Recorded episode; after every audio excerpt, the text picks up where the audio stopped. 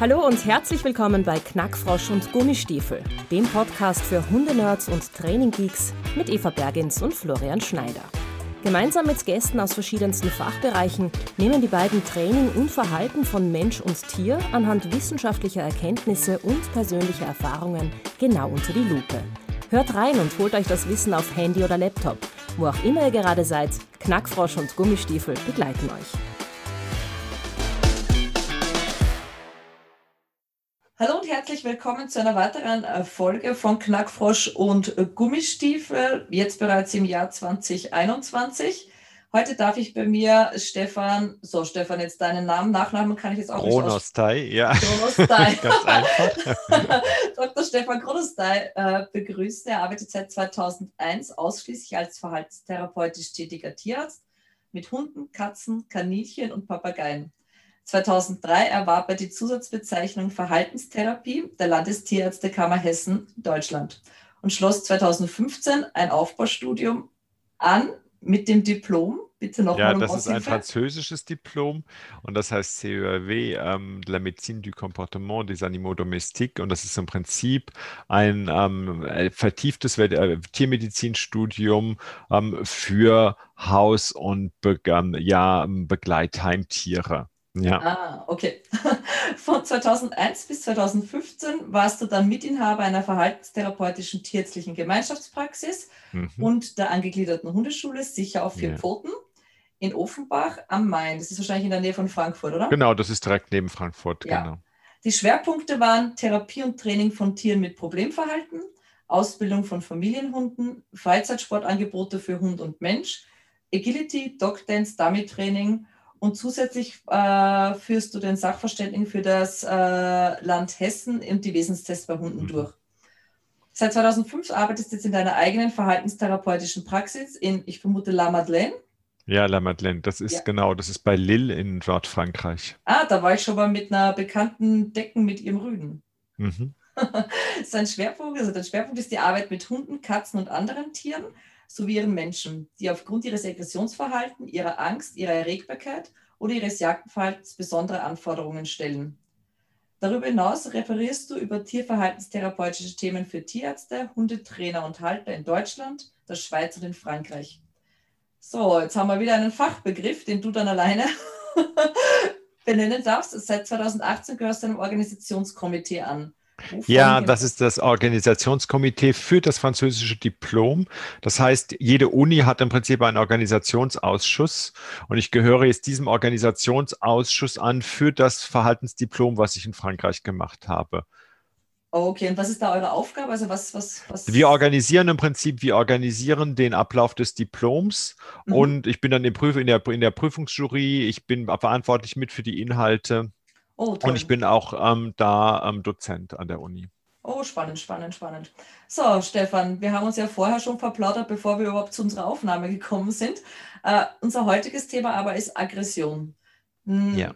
Ganz weitläufiger Begriff, ein allgegenwärtiger Begriff und ein vielfach missbräuchlich verwendeter Begriff. Ja, das ist, also Aggression ist halt, genau, erstmal muss man mal sagen, dass bei Hunden, wenn wir jetzt bei Hunden sind, Aggression, aggressives Verhalten bei Hunden wird halt wirklich, ist die Toleranz des Menschen fast null.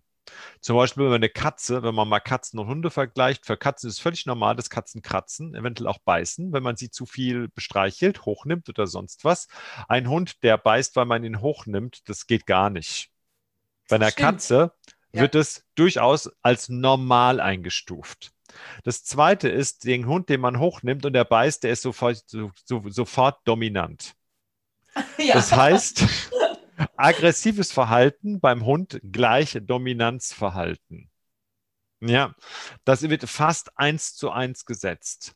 Das heißt, es wird total verwechselt. Das heißt, es wird auch gleich bei Aggression nicht hinterfragt, warum tut der Hund das, was ist eigentlich seine eigentliche Motivation, sondern es wird vorausgesetzt, er möchte im Prinzip eine bestimmte Stellung in einem sozialen Verband erreichen und deshalb verhält er sich aggressiv. Ja, das ist auch dieses, was ein bisschen dazu kommt, es ist nicht gesellschaftstauglich. Wir wollen es ja. in unserer Gesellschaft nicht haben. Wir wollen keinen Hund, der Zeichen von Aggression zeigt. Wir wollen ja. keinen knurrenden, keinen bellen, keinen lauten, keinen erregten Hund und wir assoziieren einfach alles gleich mal mit Aggression. Ja. Das ist ein Riesenproblem auch in der heutigen Gesellschaft, glaube ich. Und es ist natürlich auch so, wenn man jetzt auch den Vergleich mit der Katze, der hinkt natürlich bis zum gewissen Grad ein bisschen, weil je nach Größe vom Hund ist es natürlich auch viel gefährlicher. Also das darf man natürlich nicht unterschätzen, weil jetzt, wenn Hunde ernsthaft beißen und gerade auch große Hunde ernsthaft beißen, die stellen natürlich ein erhebliches Risiko für Menschen dar. Also das ist schon etwas, ich möchte jetzt nicht aggressives Verhalten verniedlichen. Ja, nur zum Beispiel der Hund jetzt, der mal die Zähne zeigt, weil er überfordert ist in bestimmten Situationen. Es ist trotzdem so, dass Menschen weniger den Reflex haben zu sagen, warum ist es für den Hund schwierig, die Situation und was können wir verändern, um es ihm zu erleichtern, sondern er ist im Prinzip sofort ein schlechter Hund. Ja. ja. Und es wird eben die, es gibt wenig Empathie. Ja. Ja, und das ist das, was eben der entscheidende Punkt ist. Das heißt nicht, ähm, ich möchte damit Gottes Willen nicht sagen, man soll da nichts machen. Es ist gut, wenn Hunde aggressiv sind und man soll da nichts dran ändern, sondern sobald der Hund Anzeichen von aggressivem Verhalten zeigt, ist das ein absolutes Warnsignal. Das heißt, es muss sofort im Endeffekt etwas unternommen werden, um das aggressive Verhalten ja möglichst unter Kontrolle zu behalten, aber unter Kontrolle zu behalten dadurch, dass ich eine Ursachenanalyse mache und schaue, warum zeigt der Hund das aggressive Verhalten? Was ist seine eigentliche Motivation, die dahinter steckt und welche Faktoren begünstigen, dass er sich aggressiv verhält? Und dann entsprechend das so verändere, dass der Hund es A gar nicht mehr braucht als Kommunikationsmittel, aggressives Verhalten, und B möglichst lernt, in den entsprechenden Situationen ein anderes, nämlich unproblematisches und ähm, im Prinzip nicht aggressives Verhalten zu zeigen. Ähm, jetzt ist für viele Leute ein bellender Hund schon ein aggressiver Hund. Ich hatte da erst ähm, letztens wieder das Erlebnis, da war eine Abnahme von Hunden und drei Hunde durfte die Dame behalten und die bellen halt am Zaun. Und eine Bekannte sagte, ja, wehe, wenn die losgelassen, dann müssen wir nur laufen. Sage ich, na, woran sie festmacht, dass diese Hunde eine Gefahr für sie darstellen würden, wenn die über den Zaun kommen würden. Ja, das sieht man in ihren Augen. Hm. Also das Bellen ist natürlich so. Ähm, Bellen ist schon oft Drohverhalten. Ja, also das ist, ähm, oder Knurrbellen ist oft Drohverhalten. Aber Bellen hat auch andere Funktionen. Bellen hat auch eine Alarmfunktion, dass mir eben auch äh, ursprünglich, das ursprüngliche Bellen ist eigentlich, wenn Wölfe bellen, im Prinzip als Signal, wenn sie Angst haben. Und das ist so ein einzelnes Wuff, Wuff, ja, und ist im Prinzip ein Zeichen von Furchtangst. Ähm, bei Hunden in der Haustierwerdung ist das Bellen als Warnsignal sehr wahrscheinlich genetisch verstärkt worden, weil es für den Menschen nützlich ist. Das heißt zum Beispiel, wenn Dorfhunde durch Bellen das an, die Ankunft Fremder ankündigen und vor allen Dingen, wenn Fremde zu Zeiten kommen, die eben nicht so besonders äh, vertrauenserweckend sind, dann ist natürlich das Bellen für den Menschen hilfreich. Das heißt aber auch, dass das Bellen als Alarmsignal es ist ja der Hintergrund, ist ja da schon auch agonistisches Verhalten. Das heißt, der Hund mhm. hat Furcht, das ist ein störendes Element und wir sind da ganz schnell im Drohen. Ja, jetzt ja. gibt es aber trotzdem muss man jetzt gucken, wie ist die Körpersprache des Hundes und wie ist der Kontext. Nicht jeder Hund, der bellt, ist aggressiv, sondern Bellen kommt es kommen ganz viele verschiedene Motivationen, die zu Bellen führen können. Mhm. Bellen kann allein erlerntes Verhalten sein, weil der Hund gelernt hat, wenn er bellt, wird er beachtet. Wie zum Beispiel der Hund bellt an der Tür, damit man sie aufmacht. Ja, oder der Hund bellt den Besitzer an, weil er gelernt hat, dass der Besitzer sich auf ihn eingeht. Der Hund bellt, wenn der Besitzer telefoniert, weil er wunderbar, der Besitzer wird auf ihn reagieren, weil er nicht mehr telefonieren kann. In diesen Situationen ist Bellen kein aggressives Verhalten ja, sondern es ist einfach nur ähm, ein erlerntes Vokalisieren, was im Prinzip ihm einen Nutzen bringt. Dann gibt es Hunde, die bellen ab einer bestimmten Erregungslage. Das ist zum Beispiel bei manchen Laufhunden so, gerade Meuteshunde, die wie Beagle. Ja, ja da ja. ist es erwünscht, dass die bei der Jagd, in dem Moment, wenn die eine Fährte aufnehmen und eine Spur verfolgen, bellen die. Und das hat natürlich auch einen Nutzen im Endeffekt in der Jagd gehabt, nämlich ich weiß einfach, wo sie sind. Ja. Ja, oder auch wie der Finnenspitz zum Beispiel. Das ist auch ein Hund, der jagt bellend oder wenn der anzeigt, ja, der zeigt im Prinzip ja jagdbares ähm, Federwild an, das irgendwo auf dem Baum sitzt und der macht das, indem er bellt. Das heißt, der mhm. ist in großer Entfernung zum Jäger und in dem Moment, wenn der anfängt zu bellen, weiß der Jäger hat gefunden und kann den Hund orten. Ja, das heißt, da haben wir auch ein Bellen situationsbezogen und auch als Erregung. Es gibt auch bestimmte Hütehunde, die arbeiten bellend, wie zum Beispiel Pulis. Ja. Ja, ja da ist auch ab einem gewissen Erregungslevel bellen die. Und die bellen natürlich auch in allen möglichen anderen Situationen. Und kleine Hunde haben auch tendenziell bellen oft eher, weil kleine Rassen im Vergleich zu großen Rassen haben oft schneller einen höheren Erregungslevel. Und mit dem höheren Erregungslevel auch bellen sie auch leichter. Ja. Oder Sennenhunde, alle Sennenhunde. Ja, Sennenhunde. Ja, ja, also es gibt, es gibt eine ganze Menge, es gibt also eine ganze Menge Gründe, warum Hunde bellen. Und das ist, und das aggressive Verhalten, also in dem Bereich aggressives Verhalten, Drohverhalten. Ja, weil da sind wir eigentlich im Prinzip in dem Bereich Drohverhalten, wenn Bellen ja. gezeigt wird. Da ist es eben ja eine Warnung. Ja, wenn du näher kommst, im Endeffekt muss ich auf dich stärker reagieren. Ja, was dem Gegner die Möglichkeit gibt, schon ähm, ja, das Befinden des anderen in Entfernung wahrzunehmen und dann zu entscheiden, wegzubleiben oder in der gleichen Distanz zu bleiben oder eben doch näher zu kommen. Ja. Und ähm, da, aber das ist eben abhängig von der Körpersprache. Was zeigt der Hund sonst noch? Und was ist der Kontext?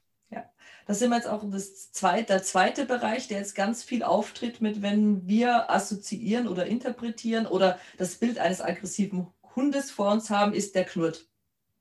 Ja. Also knurren ist so, jeder Hund, der knurrt, ist gleich aggressiv. Und ich finde das so schwierig, weil in der Gesellschaft Hunde nicht zu knurren haben. Dass hm. das aber einfach noch eine ganz schöne Vorstufe ist, auf die ich noch toll reagieren kann und dieses äh, ist vielleicht auch eine schöne Überleitung jetzt, es kommt aus dem Nichts, dass der Hund gebissen hat, hm. ähm, weil wir ja Knurren einfach abgestellt haben, weil unser genau. Hund hat nichts zu knurren. Und das ist ja ein Thema, mit dem wir uns heute ein bisschen beschäftigen wollen. Diese Beißunfälle im Familienumfeld, aggressives Verhalten von Hunden im Familienumfeld.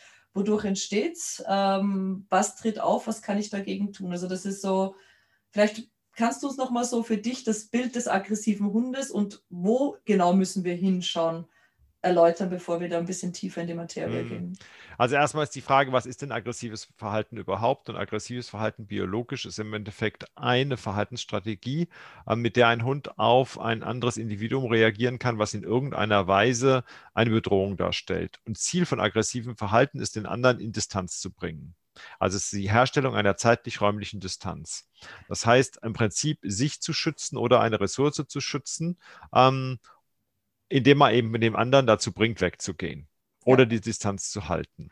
So, und dafür haben wir im Prinzip haben wir da zwei Gruppen von Verhalten, nämlich wir haben einmal Drohverhalten ja, das im mhm. Prinzip Drohverhalten, wenn es gibt bei diesem Überbegriff agonistischem Verhalten oder Verhalten auf störende Einflüsse, gibt es diese sogenannten vier Fs. Vier Fs sind im Prinzip vier Verhaltensstrategien, eigentlich im neuesten auch fünf, aber wir bleiben jetzt mal bei den vier klassischen. Das ist entweder der Hund kann flüchten, er kann selber weggehen, wenn er bedroht wird, er kann kämpfen, das heißt den anderen dazu bringen, wegzugehen, er kann erstarren und einfach warten, dass es vorbeigeht, das ist Freeze, oder er kann Fiddle About zeigen, das ist soziale Kommunikation. Und drohen, eigentlich, was schon zum aggressiven Verhalten auch gehört, ist eigentlich noch soziale Kommunikation. Das heißt, er zeigt, er teilt dem anderen mit, ich fühle mich hier bedroht und gibt dem anderen eine Handlungschance, bevor es zu ernsten, ernsteren Auseinandersetzungen kommt, die ein potenzielles Verletzungsrisiko bieten. Und ähm, dann hängt es auch noch davon ab, wer ist betroffen, weil aggressives Verhalten kann ja gegenüber Fremde, aber auch gegenüber Bekannte stattfinden. Das heißt, bekannte Menschen, Familienmitglieder oder eben unbekannte Menschen oder auch bekannte Hunde oder im Haushalt lebende Hunde oder eben auch fremde Hunde. Und bei Bekannten oder gerade im Rahmen der Familie ist es natürlich so, dass es genauso, wenn wir Streit haben in einer Familie, ist ja normalerweise das Ziel, schon den Konflikt zu lösen, aber nicht die sozialen Bindungen ähm, zu sprengen. Das heißt, das Zusammenleben ist ja ein Hauptziel. Und Hunde sind obligat sozial. Das heißt, Hunde oder auch ähm, ihr, ihre Uruan, der Wolf, die leben obligat in Gruppen oder mit Sozialpartnern, ja, in mehr oder weniger großer Gruppenstärke. Das heißt, mit dem Sozialpartner gibt es natürlich Konflikte, aber ein Konflikt soll nicht dazu, weder dazu führen, dass der verletzt wird, noch soll der dazu führen, dass man sich von ihm trennt. Es sei denn, Konflikte entarten dermaßen, dass das Zusammenleben nicht mehr geht. Aber das ist ja nicht das Ziel. Das heißt, Knurren gibt im ersten Mal oder Drohen und Drohen ist ja nicht nur Knurren. Drohen kann Bellen sein, Drohen kann Blickfixieren sein, das kann Zähne zeigen sein, das kann Knurren sein, das kann Schnappen sein, das kann so ein bisschen nach vorne schießen sein, das kann sich steif machen sein. Also da gibt es eine ganze Menge andere Signale noch die der Hund aussenden kann. Und die geben im Prinzip dem anderen eine Handlungschance. Das heißt, die zeigen, die zeigen dem anderen, ich fühle mich gerade nicht wohl. Und wenn du jetzt näher kommst, ähm, muss ich im Prinzip mich wehren. Das heißt, eigentlich gibt mir auch als Mensch, wenn der Hund knurrt oder anders droht, es gibt mir die Chance zu erkennen, dass es ihm gerade nicht gut geht. Weil er knurrt nicht aus Spaß eine Vertrauensperson an. Also Hunde haben aggressives Verhalten. Sowas, da gibt es so, das dürfte man heute nicht mehr machen, aber man hat zum Beispiel mit Katzen Versuche gemacht, denen hat man Elektroden in verschiedene Gehirnteile gesetzt und zum einen in den einen Teil des Hypothalamus, der aggressives Verhalten, nämlich affektive Aggression auslöst und den anderen Teil der Jagdverhalten auslöst. Da hat man erstmal festgestellt, dass Jagen und Aggression zwei verschiedene Motivationsebenen haben. Mhm. Und Katzen, die sich selber stimulieren können, zum, ähm, zum Jagen, indem sie eben entsprechend den ähm, über die ähm, entsprechenden Implantate eben auslösen können, dass dieser Gehirnteil stimuliert wird. Die machen das immer wieder, weil Jagen selbst belohnt ist. Mhm. Hingegen die, wo die Gehirnteile stimuliert werden, die affektive Aggression auslösen, die vermeiden das. Weil aggressives Verhalten ist ein unangenehmes Verhalten. Das führt nicht zu angenehmen Emotionen. Mhm. Es führt vielleicht zur Erleichterung, wenn es mir was bringt. Und wenn jemand gelernt hat, dass aggressives Verhalten ihm sehr gut hilft, kann er natürlich schon die Erwartung haben, ich reagiere sofort aggressiv, weil dann habe ich die Erleichterung, weil er die Strategie gut gelernt hat. Aber eigentlich ist aggressives Verhalten verbunden mit Frustration oder Furcht als Hintergrund, als emotionalem Hintergrund. Das heißt, es ist eine Lösungsstrategie in einem unangenehmen Kontext und nicht in einem erstrebenswerten Kontext. Mhm. Das heißt, in dem Moment, wo der Hund aggressives Verhalten zeigt, geht es ihm nicht gut. Er ist in einem, hat einen emotionalen Hintergrund, der unangenehm ist. Das heißt, er hat entweder einen Konflikt oder er fühlt sich bedroht. Ja, das heißt, wir können davon ausgehen, in dem Moment, wenn der Hund mich bedroht oder jemand in der Familie bedroht, ähm, dass es in dem Moment ja für den Hund, der Hund in einer Situation ist, in der eine andere Verhaltensstrategie nicht mehr funktioniert. Und da muss man auch noch sehen, wenn man Hunde beobachtet, ist, ist die wenigsten Hunde zeigen direkt aggressives Verhalten sondern sie zeigen in der Regel erstmal Meideverhalten. Sie zeigen erstmal distanzvergrößerndes Verhalten. Wenn das nicht geht, weil sie zum Beispiel nicht weg können, dann zeigen sie oft erstmal Beschwichtigungsverhalten oder so typische Konfliktverhalten wie ähm, Übersprungsverhalten oder wie Stresssymptome, wie über die Schnauze lecken, wie die Mundwinkel zurückziehen, hecheln, gähnen, all solche Sachen. Und erst wenn das alles nicht funktioniert, dann kommt in der Regel erst Drohverhalten. Das heißt, das mhm. kommt nicht in erster Stelle. Es sei denn, der Hund hat über die Wiederholungen gelernt. Da bin ich jetzt auch gleich wieder bei der Katze. Ich hatte nämlich gerade heute so ein, bei Katzen ist es oft noch weniger, noch häufiger. Ich hatte heute Morgen wieder so einen Verhaltensfall. Auch mit der Katze, wenn die Leute sie länger als fünf Sekunden anfassen, werden sie gebissen oder gekratzt. Ja, warum tut die Katze das?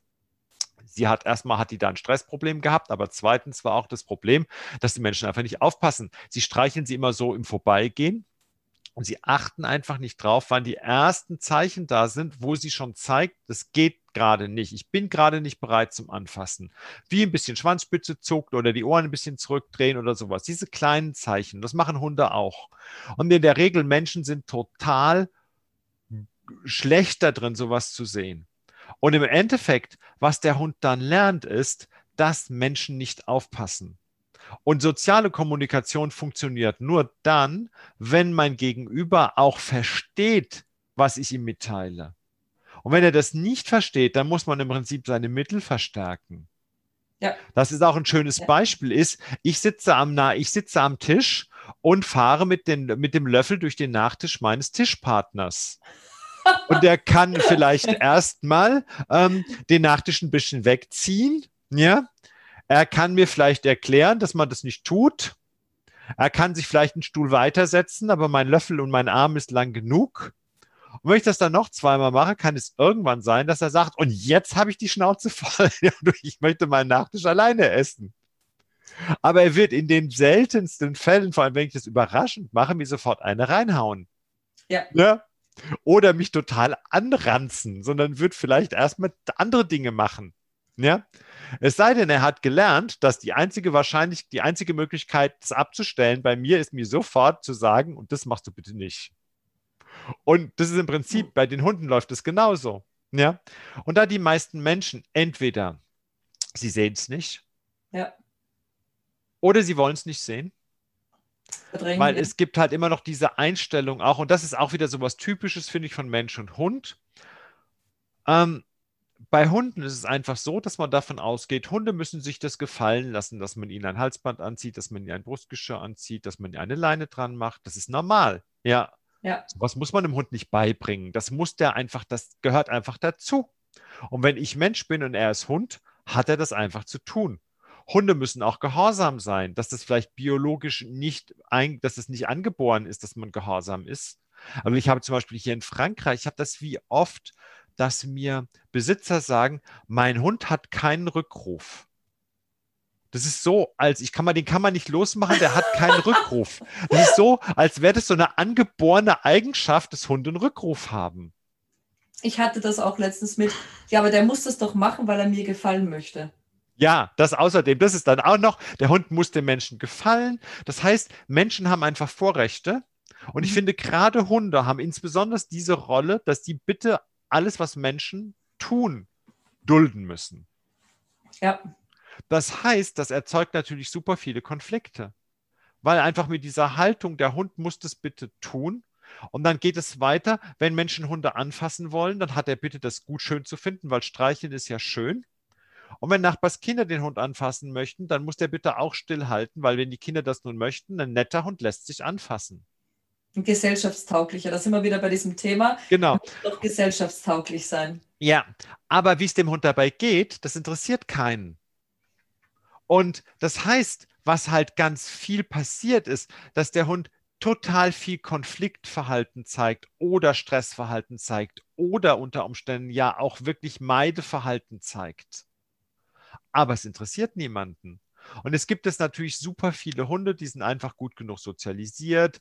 Die sind natürlich auch entsprechend so selektiert, dass einfach Aggression ja nicht eine der ersten Verhaltensoptionen ist, weil wir haben natürlich schon auch bei der Haushundewertung ist Hunde schon auch sehr darauf selektiert worden, dass sie möglichst viel aushalten bei vielen Rassen. Ja. Ähm, das, dann haben wir ähm, ja Hunde bis zum gewissen Grad lernen. Hunde, Menschen sind ab und zu ein bisschen komisch, ja, aber irgendwie kommen sie damit zurecht. Das heißt, es funktioniert ja auch mit ganz vielen Hunden. Aber dann haben wir wieder die Bissverletzungen, die durch die Medien geistern und er hat es ja. so plötzlich getan. Und ich bin immer ganz schockiert, wenn ich von Bekannten auf Facebook, Social Media Kanälen quer durch die Bank Fotos und Videos sehe, wo Kinder oder auch Menschen mhm. mit Hunden interagieren, wie wenn das ein Stofftier aus dem Regal wäre. Genau. Ähm, und eben, ja, der hat zu und der hat das und es genau. hat zu funktionieren. Und das geht ja dann weiter beim Hundefriseur, beim Tierarzt. Ja, also ähm, da, da hat das auch alles bitte zu funktionieren. Ja, der Hund hat einfach mit, der muss mitmachen. Und dann ist halt der nächste, nächste Stufe, ist der Hund knurrt. Also ist automatisch ein böser Hund, weil er knurrt. Ja. Hunde haben nicht zu knurren. Und was halt ganz oft passiert, ist, dass Knurren bestraft wird oder Drohen halt bestraft wird. Und was lernt der Hund? Die Dinge, die Verhalten, was bestraft wird, wird weniger gezeigt. Das heißt, wenn die Strategie Drohen nicht funktioniert, dann droht er später schon noch, aber er droht halt nur sehr kurz. Und Er geht unter Umständen gleich in die Aggression. Und dann erzeuge ich im Endeffekt einen Hund, der kaum noch droht. Und wenn dann noch, und das ist halt auch noch ein Problem, was dann auch oft passiert, ist ja, dass immer wieder aggressives Verhalten provoziert wird. Und das hängt dann auch noch davon ab, wie gehen Menschen mit ihrem Hund um. Da gibt es auch verschiedene Strategien. Es gibt einmal diese Strategie, ich weiß, er mag es nicht, dass man ihm die Pfoten abputzt, dass man ihm ins Maul guckt, dass man ihn hochnimmt und man vermeidet die Situation total. Das kann unter Umständen zeitlebens funktionieren, wenn ich es wirklich nie machen muss. Es kann aber auch sein, dass es dann ab und zu doch sein muss und dann eskaliert es halt. Ja, oder der Hund knurrt und der Hund schnappt und mal was passiert, der Mensch zieht die Hände weg oder ähm, äh, die meisten Menschen reagieren natürlich, wenn der Hund schnappt. Was heißt, was lernt der Hund? Das funktioniert. Ähm, in dem Moment, wo ich mich wehre, tritt eine negative ähm, Belohnung ein, nämlich das Unangenehme hört auf. Das heißt, die, die, die, die bedrohliche oder für den Hund unangenehme Situation ist nie geübt worden. Plötzlich muss man sie machen. Der Hund wehrt sich. Und was lernt der Hund? Sich wehren funktioniert. Und letztendlich lernt er dabei, dass aggressives Verhalten ihm Sicherheit bringt. Ja. Ja. Und das ist auch ein bisschen so dieses, ja, verniedlichen, verneinen, überhaupt nicht, ja, überhaupt nicht drauf eingehen, beziehungsweise ja, vermeiden einfach der Situation, was manche Menschen machen. Dann gibt es einfach die Menschen, die sind unachtsam und provozieren immer wieder Konflikte, einfach durch äh, unvorsichtig sein.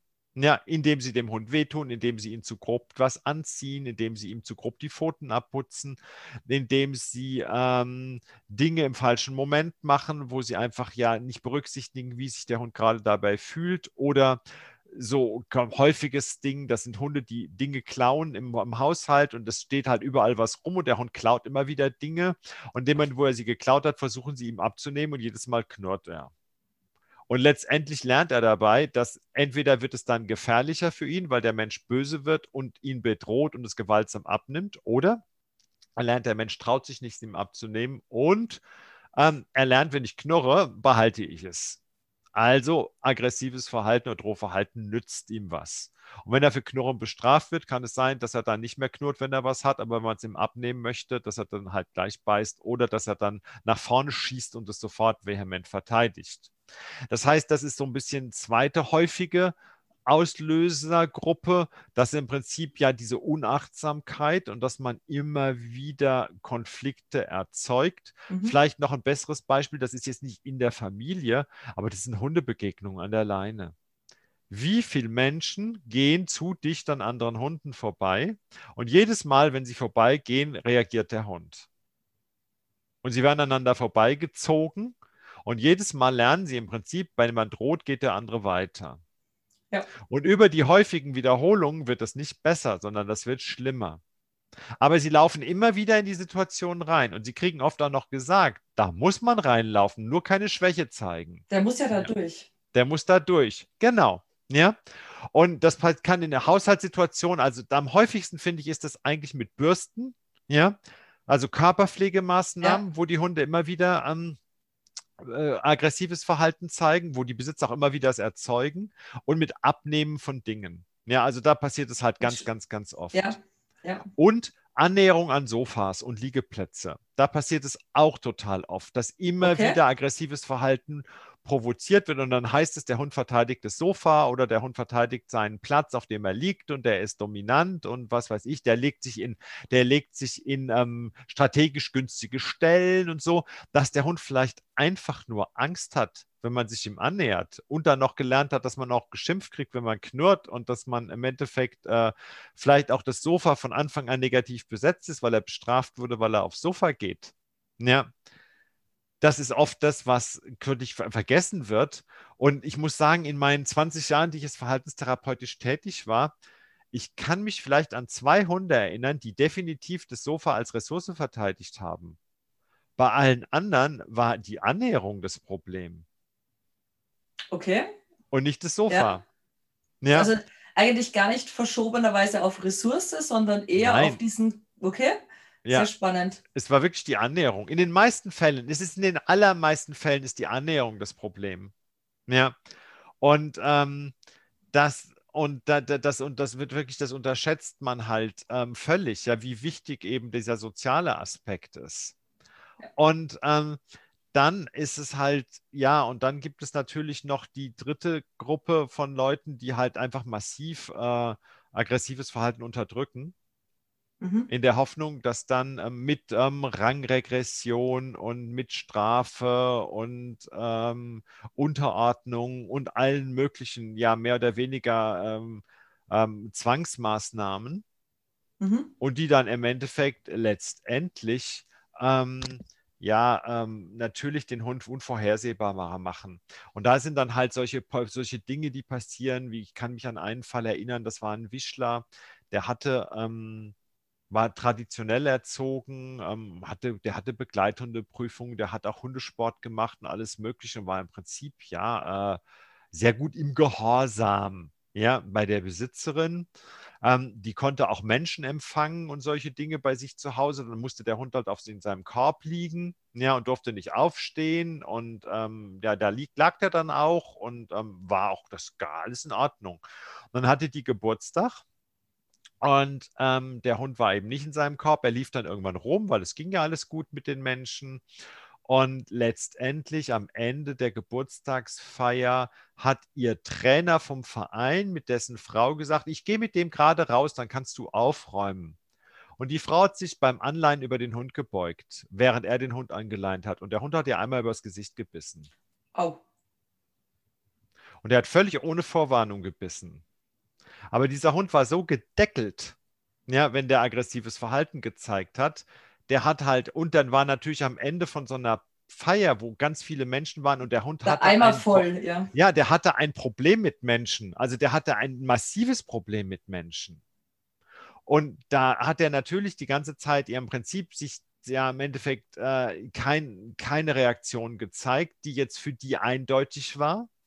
Mhm. Und irgendwann reicht eine winzige winzig und dann mit dem Stress, den der Hund empfindet in der Situation, da reicht eine winz, ein winziger Auslöser. Und wir haben ein massives Problem. Und das ist auch ganz oft, was mit Kindern passiert. Der Hund wird, wird bestraft, wenn er die Kinder androht. Ja, und irgendwann kriegt das Kind zum Hund unter den Tisch und der Hund knurrt nicht mehr, aber er beißt dann richtig. Und vor allen Dingen, wenn er auch gar nicht mehr ausweichen kann, wenn er vielleicht auch irgendwo eingekesselt ist. Ja. Und das ist halt was, das ist im Endeffekt macht das den Hund unvorhersehbarer und gefährlicher. Ja, definitiv. Was, was du jetzt eh schon ein paar Mal so äh, angesprochen hast und dazwischen auch immer wieder anläuterst, es gibt unterschiedliche Arten der Aggression. Das heißt, die, vor allem in Bezug auf die Ursache. Ja. Äh, wir haben jetzt eben kurz dieses Couch-Thema angesprochen, dass es nur bei einem geringen Teil eigentlich Ressource ist. Dann haben wir Ressource Mensch, Ressource Futter, also alles, was ressourcenbezogen ist. Wir haben aber eben auch, wie du sagtest, Schmerzgeschichten, unangenehme Sachen. Also es gibt ja nicht nur die Aggression, sondern es gibt ganz, ganz viele verschiedene Ursachen. Ja. Was kommt dir da am häufigsten tatsächlich unter? Also am häufigsten ist eigentlich aggressives Verhalten aus Angst bzw. Furcht. Okay. Ja, dass der Hund sich vor etwas fürchtet.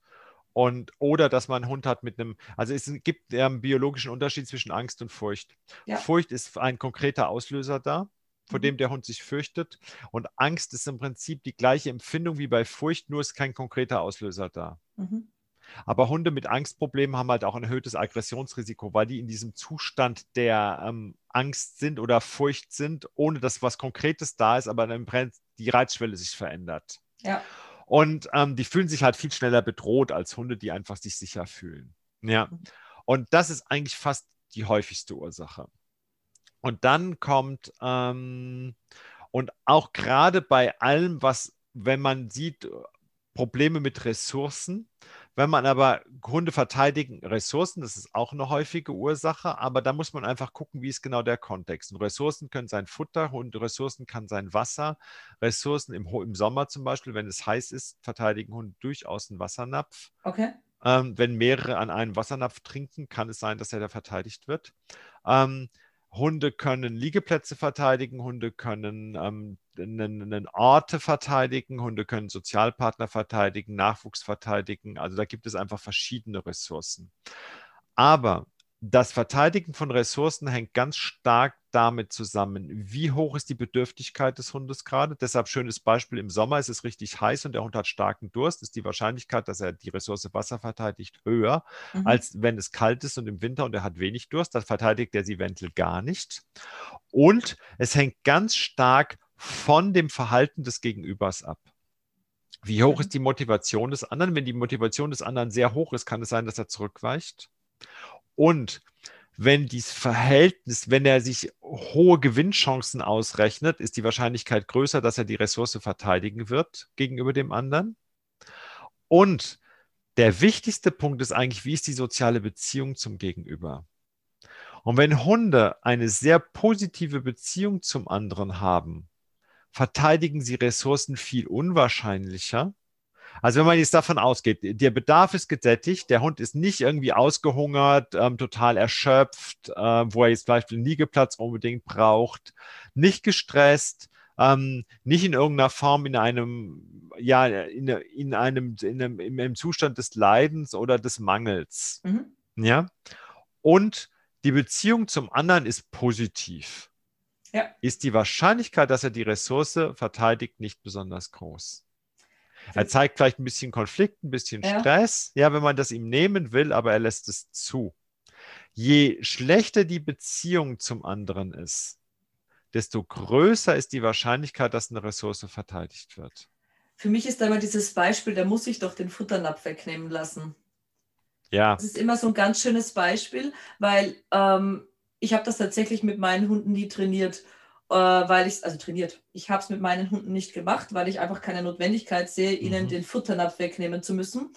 Und ich musste tatsächlich, ich habe vergessen, irgendeinen Zusatz rein zu und bin bei allen hin und habe diese Näpfe weggenommen. Und es war kurz ja der Blick, was macht sie denn jetzt? Ja, aber es war das einfach. aber kein Problem. Genau, es war kein Thema, weil sie wussten, nee, die will uns das ja nicht wegnehmen, sondern ja, okay, genau. vielleicht kriegt, also es war für die Hunde einfach so, ah, okay, wir müssen jetzt nochmal warten, ja, machen wir halt jetzt. Also es war genau. nicht so, das ist im Endeffekt, das ist auch genau der springende Punkt. Also im Endeffekt, was total wichtig ist, ist zum Beispiel beim Fressen, dass die Anwesenheit des Menschen keine Gefahr bedeutet. Ja.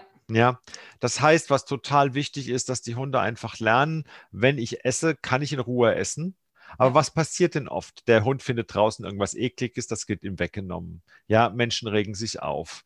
Ähm, der Hund, ähm, dann gibt es diese ganzen Autoritätstests. Das heißt, man versucht immer wieder in den Napf zu greifen und es wegzunehmen. Und dann ist das genau das gleiche wie mit dem Nachtisch, was ich gerade schon gesagt habe, den verteidige ich auch. Ja. ja. Wenn mich der andere fragt, kann ich mal einen Löffel von dir abhaben? Ja, würde ich wahrscheinlich ja sagen. Ja, weil ich sage, das ist ja blöd, wenn ich dem jetzt sage, äh, nein. Ja, probier, probier, doch mal, ne? Ja. Probier doch mal, genau. Ja, aber das ist eine ganz andere Ausgangsbasis. Ja. ja. Das heißt, wenn ich auch freundlich zu meinem Hund bin und wenn ich ihm auch ganz freundlich ihn anspreche oder einfach ganz freundlich dann mich annähere und tu was in den Napf rein oder nehme ihn weg, bei einem diesem Hund mit einer normalen Entwicklung, muss man dazu sagen. Ja, absolut. Ja, ist die Wahrscheinlichkeit relativ gering, dass das eskaliert. Es ist noch viel geringer, wenn ich dem Hund von Anfang an beibringe, dass es unproblematisch ist. Weil was man natürlich üben kann, und das ist total sinnvoll, dass man mit Hunden übt, wenn sie Ressourcen haben, ähm, das bringt was, wenn ich mich nähere. Das heißt, ich lege was dazu, ähm, ich, ähm, gebe, es gibt was Besseres und auch solche Situationen wie, ähm, wenn der Hund zum Beispiel mir was ausgibt, ja, dann gebe ich ihm das wieder. Ja. Ich belohne das hochwertig, wenn er mir was gibt. Ich habe zum Beispiel mit meiner eigenen Hündin, die hat einen total, die hat eine, als Welp von Welpe an, liebt sie Kadaver draußen. Oh, ja. schön. Ja, wunderbar. Und ähm, was ich mit der wirklich wie oft geübt habe, ist, sie findet ein halbes totes Kaninchen irgendwo und sie gibt mir das und ich gebe ihr das zurück. Und die Leute haben alle um mich herum geguckt, die haben gedacht, ich habe ich hab nicht alle Tassen im Schrank. Ja. Und letztendlich habe ich ihr die meisten Sachen x-mal zurückgegeben und irgendwann habe ich ihr eine Handvoll Fleischwurst auf den Boden gegeben und sie gefragt, kannst du mitkommen, können wir es liegen lassen jetzt? Ja, und wenn es in Ordnung war, haben wir es liegen lassen. Und habe dann daher überhaupt nie aggressives Verhalten über sowas gehabt. Nie. Weil es einfach für sie, es ist keine Gefahr, wenn sie sowas hat, mir das abzugeben. Ja, es ist überhaupt kein Thema. Aber die meisten Menschen reagieren doch völlig anders. Das ist eklig und man entreißt es dem Hund und dann äh, wird es sofort weggenommen und dann ist man möglichst auch noch bedrohlich, um es zu bekommen. Und der Hund versucht es schnell runterzuschlucken und man zieht es dem Hund noch so halb aus dem Hals raus, weil es schon fast im Magen ist, aber er darf es auf keinen Fall gewinnen und fressen. Ja. Und was lernt der Hund? Wenn ich was Essbares habe, werden Menschen zu meinem Feind.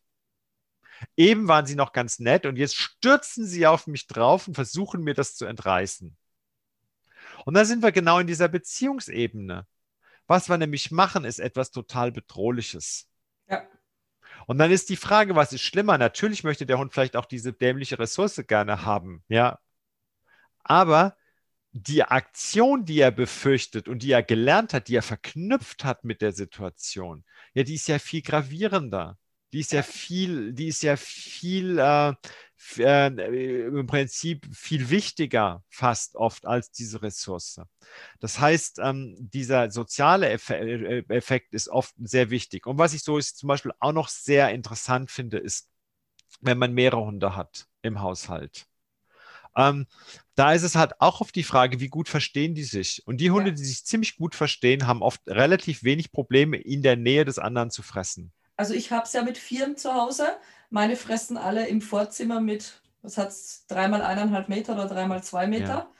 Ja. Ähm, und es ist tatsächlich so natürlich, der Alte mit 14 jetzt fast, der frisst halt schon ein bisschen langsamer und dann stehen sie, ich schwöre dir, so im Gänsemarsch hintereinander. Und wenn der fertig ist und geht, dann kann jeder in den anderen. Aber das ist total höfliches Verhalten. Das Einzige, die Hündin testet bei ihm immer mal an, ob sie nicht noch mitnaschen kann. Aber auch da kommt von ihm keine Aggression, weil er jetzt nicht die Angst hat, trotzdem zu wenig zu bekommen. Ja.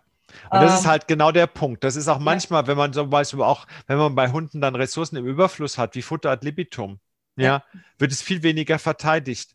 Ja. Es ist natürlich, ich habe ja eben in so einem Nebensatz gesagt, wenn der Hund normal sich entwickelt hat, ja, es gibt natürlich zum Beispiel Hunde, vom, die aus einer Zucht kommen oder Hunde, die jetzt aus dem Tierheim sind.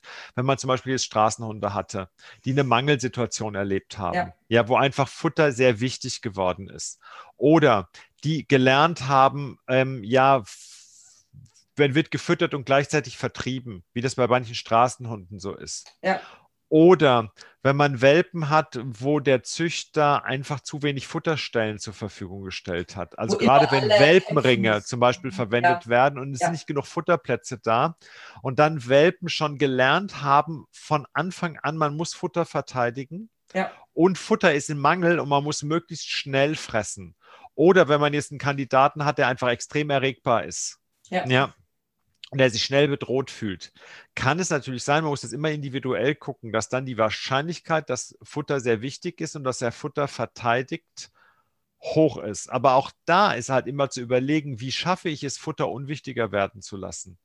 Und wie schaffe ich es, ja, in dieser Situation nicht diese, ähm, diese Erwartungshaltung zu erzeugen, wenn ich da bin, werde ich dir was abnehmen. Und das kommt halt dann echt vom, auf den Hund an. Das kann sein, dass ich habe also zum Beispiel schon Hunde gehabt, wo man dann von Anfang an gesagt hat, okay, der Hund wird nur dann gefüttert, wenn keine Familie da ist, wenn die Kinder gerade nicht da sind. Manche Menschen haben halt auch dann die Tendenz, die füttern die Hunde in der Küche und dann wird der Hund gefüttert, weil der Hund soll ja nach den Mahlzeiten der Menschen essen. Das ist auch so eine, so eine so ein Quatsch eigentlich, weil es völlig egal, ob der vorher, nachher mit mir oder sonst wann ist. Das hat überhaupt keine ähm, Auswirkungen auf die soziale Beziehung zum Hund. Ähm, aber letztendlich, was ein Problem sein kann, er wird nach den Mahlzeiten gefüttert, wenn die Leute gerade den Tisch abdeck, ab, abräumen und der wird in der Küche gefüttert und alle uh, laufen um den Hund rum. Und es gibt durchaus Hunde, die das störend finden. Und wenn man ja. dann vielleicht noch Hunde hat, die unsicher sind oder die Futter sehr wichtig finden, kann das durchaus zu Drohverhalten führen. Ja, und da ich dann zum Beispiel dann schon sehr sinnvoll ist zu sagen, okay, der Hund wird zum Beispiel gefüttert, wenn die Kinder in der Schule sind oder wird an einem anderen Ort ja. gefüttert. Und da kann es durchaus sein, dass der erste Schritt, wenn ich so ein Problem habe, erstmal nur sein kann, der Hund frisst in einem Raum, ja, und da steht ein Mensch einfach nur in der Tür oder ein Mensch kommt rein, macht irgendwas und geht wieder raus, so dass der Hund überhaupt erstmal lernt, wenn ich esse, das interessiert überhaupt niemanden, wenn ja. ich esse. Und wenn ich an dem Punkt bin, dass der Hund entspannt essen kann, wenn ich dabei bin, dann kann ich vielleicht irgendwann mal eine Handfleisch, eine Handvoll Fleischwurst da um den Napf rumwerfen. Ja, dass er merkt, okay, ja. eigentlich ist es cool, wenn jemand kommt. Ja, es passiert mehr. Und so kann ich, wenn ich das möchte, ja, diese Erwartungshaltung verändern. Und wenn ich die Erwartungshaltung verändere, dann habe ich auch irgendwann einen Hund, der damit viel weniger Stress hat. Und wenn ich das von Anfang an mache beim Welpen, dann, wenn ich schon mal einen Welpen habe, der sowieso nicht besonders Futter verteidigt, ja, da ist es sehr sinnvoll, das prophylaktisch zu üben. Und wenn ich einen Welpen habe, der knurrt wirklich von Anfang an, wenn er Futter hat, da ist dieses, ja, in Anwesenheit von Menschen essen und entspannt essen in Anwesenheit von Menschen ohne Konflikt, das ist super, super wichtig. Ja, je früher ich das übe und je schneller ich das anfange, desto besser sind die Chancen, ja. dass das weg ist später. Für mich ist da auch so ein tolles Beispiel immer, ja, wenn der nicht gut trainierbar ist oder nicht futtermotiviert ist, dann füttert den mal nur mehr aus der Hand. Und ich kann da zu einer ganz massiven Verschiebung von der Ressource auf Ressource Futter, Ressource Mensch äh, das kann einfach passieren, weil dann der Mensch, der ist, der diese Ressource Futter noch hat und nur der, und es kommt dann zu einer Verteidigung nicht vom Futter tatsächlich oder schon, aber in Kombination mit dem Mensch. Ja. Und ich verschiebe eigentlich mein, meine Problematik der Aggression auf einen ganz anderen Bereich und dann kommt die, das Kind auf die Mama hingelaufen, die jetzt eben die Ressource Futter verwaltet und ich habe da einen Konflikt, der vorher nur mit der Schüssel gar nicht da gewesen war. Ja, das kann sein. Was aber auch oft ist, ist, dass gerade bei diesen Hunden, da würde ich auch noch dann aber genau auch hingucken, warum frisst denn der Hund so schlecht? Ja. Weil oft haben die halt auch noch viel ganz andere Probleme. Das heißt, die haben ja oft auch ein generalisiertes, entweder ein Angstproblem oder sind gestresst oder ja. sind einfach reizüberflutet und deshalb gestresst. Ja. Das heißt, da ist dann auch die Frage, wie ist das Verhältnis mit dem Kind? Wie ist überhaupt, ähm, ist es nur die Mama, die füttert? Mhm. Ja, oder ist nicht sonst auch noch in ganz anderen Situationen ein Problem mit Annäherung und sonstigen Sachen? Und sowas oft liegt halt dann oft auch noch vor. Also es ist nicht nur, allerdings, wo ich, was ich total problematisch finde, ist, ähm, wenn man mal davon ausgeht, dass Hunde, die nicht futtermotivierbar sind mhm. im Training, das ist eher ein Alarmzeichen. Ähm, es gibt einige wenige Rassen, die wirklich nicht sich so viel anstrengen für Futter weil sie nie dafür selektiert worden sind und ja. die auch einen geringen Grundumsatz haben, wie zum Beispiel verschiedene Herdenschutzhunde. Da ist einfach der Grundumsatz dieser Hunde ist nicht so furchtbar hoch. Ja, und die sind relativ energiesparend. Ja. Das heißt, die reißen sich nicht unbedingt ein Bein aus, um irgendwas zu bekommen. Aber auch die sind futtermotivierbar, wenn ich das geschickt mache. Und dann ist es so, dass diese, diese Rassen auch häufig sehr schnell gestresst sind. Ja, mhm. dass die einfach, ja, oft entweder sind sie eher ängstlich oder sie sind einfach misstrauisch. Das heißt, wir haben da oft Hunde, die sind sehr leicht ablenkbar, die achten auf viele Umweltreize, die sind von daher ähm, da nimmt natürlich auch der Wert von Futter, wenn ich auf sehr viele andere Sachen achte.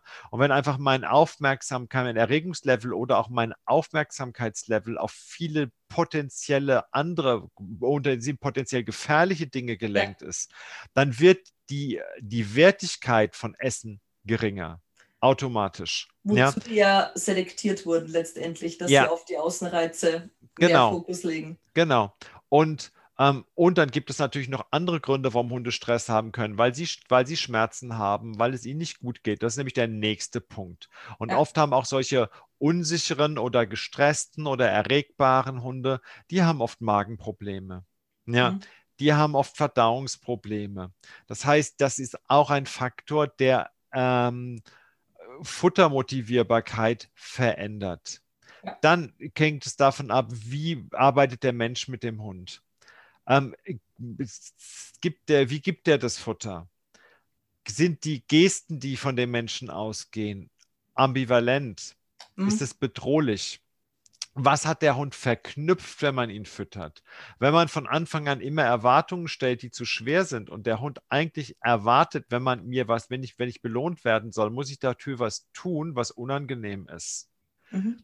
Dann wird der Hund unter Umständen es meiden, und dann wird er auch das Futter meiden, weil einfach das Futter verknüpft ist mit unschönen Singen. Ich habe da auch gerade ein schönes Fallbeispiel dafür. Ich habe gerade einen Cocker Spaniel, da hat die vorherige Hundetrainerin halt so dieses klassische Programm, der Hund bleibt nicht alleine und wenn der alleine bleiben soll, ja, dann kriegt er halt einen Kong oder eine Licky-Mat und dann geht die Besitzerin. Jetzt hat aber dieser Hund dummerweise verknüpft, Licky-Mat heißt, sie geht. Das heißt, wenn die dem eine Licky-Mat gibt, geht der zitternd oder gestresst in seinen Korb oder hinter das Sofa. Oh, okay. Das heißt, sie hat genau den gegenteiligen Effekt. Wenn ich dem Hund eine Licky-Mat gebe, frisst er die. Ist er dabei? Aber sobald die Besitzerin das neben sich legt oder hinlegt, meidet der Hund die Matte, die Licky-Mat, und er zeigt die gleichen Symptome, wie wenn sie den Schlüssel annimmt oder die, die Jacke anzieht oder sowas. Das okay. heißt, der Hund hat genau die gegenteilige Verknüpfung gemacht. Und der Hund hat angefangen, Ressourcen, fressbare Ressourcen zu verteidigen, weil er insgesamt mehr Stress hat mit fressbaren Ressourcen. Mhm. Was er vorher nicht gemacht hat. Was heißt, was er jetzt tut, wenn er fressbare Dinge hat, die nicht mit Weggehen verknüpft sind, wie Knochen, die ja. trägt er in den Garten und man kann sich nicht mehr annähern. Okay. Der das generalisiert. So, das heißt, wir haben also, das heißt, Futter ist nicht automatisch positiv, sondern ja. man kann durch ähm, die Trainings- oder Umweltsituation erzeugen, dass die Annäherung an Futter negativ mit negativen Emotionen verknüpft mhm. ist. Und mhm. das kann auch sein, dass die Motivierbarkeit des Hundes, oder ich habe gerade einen anderen Hund, das ist ein Mischling Chapai ähm, Labrador, der lässt sich ähm, da kann der Besitzer, der hat im Moment ein offenes Brustgeschirr, was er hinter sich herzieht, weil die Besitzer können das nicht mehr ausziehen. Und er hat außerdem noch einen, so, einen, so einen Stoffhalskragen, um den man nicht mehr abziehen kann. Also so ein äh, Tierarzt, also für, Genau. Ja. Mhm. Und der hatte, der hat sich die Pfoten aufgeleckt und der Tierarzt hat einmal gewaltsam den Halskragen abgezogen. Ja, dann hatte der vorher auch, die haben auch ganz viel in der Erziehung über Stress, Druck, Autorität und so gearbeitet. Dann hat er das mal schön generalisiert und dieser Hund, den kann man jetzt, Sie können mit dem nicht spazieren gehen, die können den nicht anfassen, außer wenn sie nach Hause kommen. Und wenn sie an das Geschirr fassen oder an diesen Halskragen fassen, dann geht der sofort, der beißt. Also wirklich mit Verletzungsabsicht. Er beißt mit ja, Verletzungsabsicht. Okay. Und sie haben natürlich ganz viel versucht, mit Futter irgendwie zu locken und schnell was zu machen. Das heißt, wenn man diesem Hund Futter anbietet, hm. geht der Knurren zurück. Ach, ja, okay. ganz toll. Der ist natürlich mit Futter arbeiten, ist jetzt ist schwierig. Ja. Ja. So, das heißt, wenn man jetzt so einen Hund hat, das ist nicht so Extrembeispiel, aber wenn ich jetzt so einen Hund habe, der nicht essen will. Ja. Ja ist natürlich sehr, muss man natürlich sehr genau hinterfragen, was hat denn dieser Hund gelernt? Und abhängig davon muss man dann erstmal gucken, was kann ich verändern und wie kann ich Futtermotivation wieder erzeugen. Weil jeder Hund kann für Futter arbeiten. Wenn ich diese entsprechenden Verknüpfungen verändere und wenn ich den Stress aus der Situation nehme, wenn ich geeignetes Futter habe, wenn ich die schmackhaften und was überhaupt keine gute Idee ist, ist Futter zu verknappen, damit der Hund frisst. Ja. Weil wenn ich nämlich dann auch den noch hungern lasse, dann mache ich vielleicht die Futterressource wichtiger. Aber ja. wenn der Hund gleichzeitig Stress hat, das Futter zu nehmen, erhöhe ich insgesamt den Stress. Ja. Und bei ganz, bei nicht wenigen Hunden kann ich dadurch, entweder wird einfach die Performance, wenn man mit ihnen übt, schlechter, weil sie gestresster sind, oder ähm, der Hund zeigt in anderen Situationen problematisches Verhalten. Von Aggression über Angst, über, weil er einfach insgesamt gestresster ist. Mhm. Und von daher ist es keine gute Idee, ein Problem durch Erhöhen im Prinzip des, ähm, durch Verknappung zu ähm, erzeugen. Das heißt natürlich, ist es auch keine gute Idee, den Hund satt zu füttern und dann da versuchen, mit Futter zu arbeiten, sondern der Hund sollte ganz normal gefüttert werden und da muss man einfach gucken, ja, was kann ich als Belohnungen wählen, die der Hund trotzdem gut findet. Und die meisten Hunde mit einer normalen Ration können ganz normal über Futterbelohnungen arbeiten. Ja, ich hatte das früher, man ist nach wie vor vielen Hundeplätzen ja immer noch gang und gäbe. Nach vor der Prüfung fütter doch deinen Hund nicht. Die Hunde kennen das aber gar nicht. Jetzt hast du einen Hund, der tatsächlich hungrig zu der Prüfung geht, was zeitgleich zu einem Konzentrationsverlust führt, was mhm. zu einer Übererregbarkeit in vielen Bereichen führt, weil der Hund ja diese ja. Ressource Futter unbedingt haben möchte, weil er ja Hunger hat, weil er gewohnt war, um die Zeit zu essen. Und also ich praktiziere das mittlerweile wirklich seit Jahren bei meinen Hunden, die kriegen zweimal am Tag ihre Ration. Ende. Und wenn ich merke, ich habe über den Tag verteilt sehr, sehr viel belohnt, dann gibt es kein Problem, da gibt es halt abends nichts. Genau, ja, oder, oder es weniger, gibt auch mal nichts. Ja. Das ist, das denke ich, ist nicht das Problem, weil im Endeffekt, wenn der Bedarf gedeckt ist, es ist auch völlig in Ordnung, ja. wenn ich zum Beispiel, wenn ich mit meinem Hund wandern gehe, ja, ja und es ist total viel, ähm, ich, ich belohne extrem viel draußen, weil extrem viel Wild da ist dann kann es sein, dass die die ganze Tagesportion als Leckerchen draußen kriegt. Und dann kriegt die an dem Tag oder auch mal, was weiß ich, vier, fünf Tage lang, da kriegt die nichts zu fressen zusätzlich. Ja. Aber die hat trotzdem keinen Hunger ja. über den Tag, weil die hat ihren Energiebedarf gedeckt. Aber ja. es ist dann nicht, dass ich den Hund hungern lasse, damit er isst, sondern der kriegt einfach so viel, ja, weil ich einfach so viel belohne, dass ich dann im Prinzip nicht nochmal zusätzlich füttere, weil die hat genug bekommen an dem Tag. Ja. Und das ist überhaupt kein Problem. Das können Hunde, das kriegen Hunde gut hin. Ja. ja. Aber was ein Problem ist, das ist bewusst zu verknappen, damit sie fressen. Ja. Das ist ein Problem. Und das erzeugt halt, wie erzeugt Stress und macht nicht unbedingt das Verhältnis besser. Und gerade bei aggressiven, bei Aggressionsproblemen, gerade Aggressionsprobleme über Futter und auch in der Familie, manchmal ist es sogar sinnvoll, bei manchen Hunden sie ad libitum zu füttern. Ja. Dass es also gar nicht mehr Futter portionsweise gibt, sondern Futter ist immer verfügbar. Und es gibt Hunde, wenn Futter immer verfügbar ist, das Futter einfach viel, also normales Futter, Trockenfutter ähm, wird viel unwichtiger. Und ja. die verteidigen das dann auch nicht mehr. Das ist natürlich etwas, was man individuell gucken muss. Ja, ja, was ist sinnvoll? Aber das kann für manche Hunde ist das eine total gute Möglichkeit, um den Wert einer Ressource ähm, weniger wichtig zu machen. Ja. Wir waren so ein bisschen noch bei den Ursachen von Aggression. Ja. Ähm, hatten wir uns jetzt da, ähm, ähm, sind wir über die Ressourcen dahin gekommen. Was dann auch eine Ursache ist, ist natürlich Frustration. Mhm. Also gar Zäune oder Leinen oder Haustüren oder äh, gar Käfige, ähm, also überall, wo der Hund irgendwo drin ist und er möchte irgendwo, möchte zu jemandem, möchte irgendwo hinkommen, sei es aus positiver, sei er aus, aus, äh, aus Erregung, in irgendeiner ja. Form mit Erregung verknüpft und er kann das nicht.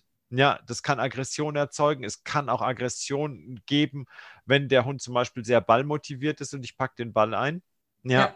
Kann durchaus ein aggressives Verhalten hervorrufen, wenn das nicht trainiert ist, dass der Hund in den Situationen sich kontrollieren kann. Ja. Oder wenn er auf eine Belohnung zu lange warten muss, auch gerade ja. bei Spielzeugbelohnungen, wenn die sehr hochwertig trainiert sind und vor allen Dingen, wenn keine Erregungskontrolle im Zusammenhang mit Spiel trainiert wurde und der Hund soll arbeiten, arbeiten, arbeiten, arbeiten und plötzlich ähm, ja, wird es zu lange und dann kommt Frust auf und dann kann man durchaus Aggression haben. Ja. Was jetzt vielleicht bei Familienhunden weniger eine Rolle spielt, das hat eher bei Sporthunden.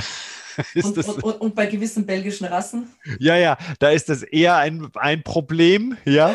Aber ähm, bei, bei, bei, bei, bei Familienhunden ist halt Frustration eher in solchen Dingen, wie zum Beispiel, ich beschäftige mich nicht mit dem Hund, ja, und man beschäftigt sich mit jemandem anders. Oder der Hund sieht durch die Fensterscheibe die Nachbarskatze im Garten spazieren gehen und kommt nicht hin und äh, geht dann, ähm, reagiert aus Frustration, eventuell auch, wenn man sich ihm annähert. Ja, ja. wenn man entsprechende ähm, Veranlagung da ist oder auch entsprechende Vorgeschichte ist. Und dann, was dann noch ein ganz, ganz wichtiger Punkt ist, das sind halt organische Ursachen. Schmerz. Ja. Also Schmerzen sind wirklich, und gerade auch schon bei jungen Hunden, es gibt so viele früh auftretende Gelenkerkrankungen oder Augenanomalien bei französischen Bulldoggen, bei englischen Bulldoggen, bei Sharpeis, bei Schauschaus, also bei diesen ganzen Hunden, die oft Rolllieder haben oder ja. Lidfehlstellungen haben, ja, Haare in den Augen haben, Hautfalten in den Augen haben. Das sind ganz oft haben die permanent Schmerzen. Zahn, Zähne können eine Schmerzursache sein. Ohren können eine Schmerzursache sein. Analbeutel können eine Schmerzursache ja. sein. Und auch nicht zu unterschätzen. Das ist jetzt auch im Prinzip gehört es mit zu den Gelenken, aber das ist alles, was Wirbelsäule und Bandscheiben. Bandscheiben, ist. ja. Bei den und Bandscheibenprobleme haben halt das Tückische an Bandscheibenproblemen, wenn man überlegt, wir uns als Menschen, wir haben oft schon lange Rückenschmerzen, noch keine neurologischen Ausfälle, ja. aber sind schon entsprechend irritiert, irritierbar. Ja. Und das ist bei Hunden genauso. Das heißt, lange bevor der Hund wirklich ja einen Bandscheibenvorfall hat, hat er unter Umständen schon Rückenschmerzen. Und natürlich auch die Hunde, die Spondylosen oder Spondyler äh, Veränderung einfach der, der Zwischenwirbelgelenke haben. Ja. Die haben natürlich auch lange bevor das wirklich ja massiv auffällt, weil sie jetzt zum Beispiel dann eine Wirbelsäulenfehlstellung ähm, entwickeln oder solche Dinge, ja, oder einfach total steif laufen. Das tut schon lange vorher weh. Ja. Und das ist halt was, was oft, wenn man nicht genau hinguckt, schwer zu sehen ist. Mhm. aber natürlich eine sehr, ja, ganz schnell auch zu Aggression, erstmal zu Angstreaktion und dann natürlich auch zu Aggression führen kann, weil der Hund sich einfach wehrt. Und die Hunde wissen ja auch, inwieweit der Hund weiß, dass er Rückenschmerzen hat. Ja, ja, weil er krank ist. Das ist halt, das, das ist halt so eine, das ist halt etwas, das entzieht sich einfach unserem ähm, Wissen weil wir wissen, wir können nicht den Hund fragen, inwieweit er selber ähm, sein Körpergefühl ihm einfach sagt, mir tut das Bein weh. Ja? ja? und deshalb kann ich bestimmte Bewegungen nicht machen was für uns ja irgendwie klar ist, weil wir haben ein Gefühl für unsere Identität und wir können diese, wir können im Prinzip, wenn ich mich so oder so bewege, tut mir mein Bein weh, deshalb bewege ich mich nicht mehr so. Wie weit das Hunde können, ich denke schon, dass sie das bis zum gewissen Grad können, aber sie haben fast immer, was fast immer passiert, ist, dass Hunde ähm, Umweltreize mit Schmerzreizen verknüpfen das Gesamtbild die Annäherungen, ja. die Berührung, ähm, ja, die Anwesenheit, äh, bestimmte Signale, wie Sitz zum Beispiel, ja, Sitz, Sitz, ja, Hunde mit Hüftproblemen, Hunde mit Wirbelsäulenproblemen. Ja. Was sie oft erstmal machen, sie vermeiden, sich hinzusetzen dann sind sie ungehorsam und der Besitzer hakt nach. Ja, und was lernt der Hund in bestimmten Situationen zu vermeiden, wie zum Beispiel nicht mehr zurückzukommen, weil er muss sich hinsetzen, wenn mhm. Menschen mhm. Rückruf mit Sitzen verknüpfen. Ja. Oder ähm, so, da gibt es so viele, so viele oder Anleihen. Wie viele Menschen sagen zu ihrem Hund Sitz, weil sie ihn anleihen möchten und der Hund kommt nicht mehr ganz ran oder fängt an und wird ähm, droht oder meidet das Rankommen, weil ähm, er das Sitz schon erwartet ja. in der Situation. Aber hast du, wenn ich das jetzt so, wenn ich mir einfach jetzt im Bereich Sporthunde, dann wird ja mittlerweile wirklich viel physiotherapeutisch getan. Die Hunde werden regelmäßig gecheckt. Das ist ja beim Familienhund zwar auch mittlerweile mehr, am mehr werden, aber immer noch mehr das wird Thema. Viel übersehen. Es, ja, weil einfach sehr nicht, viel übersehen. Ja, ja. nicht genau hingeguckt wird. Und noch. selbst, das ist selbst, wenn man dann die zum Haustierarzt schickt, heißt das noch lange nicht, dass der Haustierarzt auch was tut. Ja. Ja. Das heißt, solange die nicht deutlich humpeln oder lahmen, ja, äh, wird oft nichts gemacht. Und das ist natürlich auch problematisch, weil letztendlich ähm, ist es so, dieses Nicht-Erkennen, ja, oder der spielt doch noch. Ja, ja, Hunde spielen auch mit Schmerzen, wenn mhm. sie genug motiviert sind. Genauso wie wir auch Tennis spielen gehen, obwohl wir Rückenschmerzen haben und danach noch mehr Rückenschmerzen haben. ja. Ja. ja, und das ist bei Hunden halt genauso. Ja. Ja, wenn ich einen Balljunkie habe, dann wird ihm die halbe Pfote abfallen können, bevor er seinem Ball nicht mehr nachläuft. Ja, und, und das muss doch nicht mehr ein Balljunkie sein. Das kann einfach nur ein junger Hund sein, der gerne mit anderen Hunden spielt. Oder der gerne spazieren geht und der auch ein Bewegungsbedürfnis Bewegungs, hat. Ja, bewegungsmotiviert ist einfach, ja. Ja, und der tut es, auch wenn es ihm weh tut. Ja, ja. Stimmt. Und was natürlich auch noch ein Punkt ist mit Schmerzen, was nicht zu unterschätzen ist, ist ein Erziehungshilfsmittel. Wie schmale Halsbänder, Kettenhalsbänder, wenn man jetzt mal von Stachelhalsbändern und solchen Dingen absieht, ja, ähm, dass natürlich ganz viele Sachen ja auch da, die sind auch einfach unangenehm. Ja. Und dann noch, wenn Hunde hochgenommen werden, werden schnell Schmerzen ausgelöst, gerade bei kleinen Hunden. Oder auch wenn man an der Leine zieht, ja, um den Hund irgendwo von A nach B zu kriegen, ins Auto einsteigen, Treppen einsteigen, äh, Treppen laufen und dann ja, äh, ja, und dann auch eben ähm, Erziehung, die eben ja auf bestimmte Sachen keine Rücksicht genommen werden wie zum Beispiel Sitzen, Liegen oder solche Dinge. Wenn ich Hunde habe mit Schmerzproblemen, da ist zum Beispiel überhaupt keine gute Idee, dem Hund ein, Platzkommando zu geben oder ein Sitzkommando zu geben, ein Sitzsignal zu geben, weil letztendlich ist es manchmal viel sinnvoller, der Hund hat einfach nur ein Stehen Mhm. Ja, wenn man ein immobiles Verhalten möchte. Und ähm, wenn ich liegen möchte oder irgendwo sich hinlegen möchte, da hat der Hund möglichst einen ja, geeigneten Liegeplatz, auf dem er sich bequem liegen, hinlegen kann, aber er legt sich so hin, wie es für ihn bequem ist. Ja. Das heißt, ich gebe dem im Prinzip, da ist vielleicht die, die Unterlage das Signal, sich hinzulegen. Aber im Endeffekt kann er sich so hinlegen und in dem Moment hinlegen, wenn es ihm passt. Ja. Und das sind halt so Sachen, die einfach oft aber nicht berücksichtigt werden. Und dann verknüpft der Hund unter Umständen auch wieder die Annäherung der Kinder oder die Annäherung von Händen oder die, die, die, die Situation mit Schmerz und zeigt unter Umständen dann natürlich auch aggressives Verhalten, um sich zu schützen.